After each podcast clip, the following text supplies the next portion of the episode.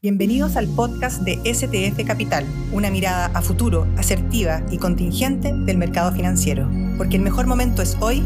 Bienvenidos.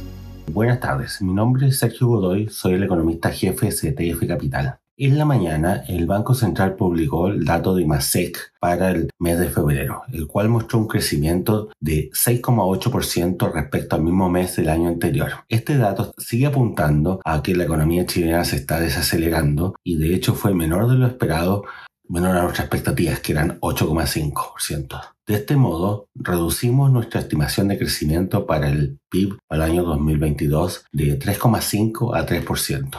Si uno mira los datos sectoriales, se observa que los sectores de comercio y servicios siguen creciendo muy fuerte y explican la mayor parte de este crecimiento. Muchas gracias.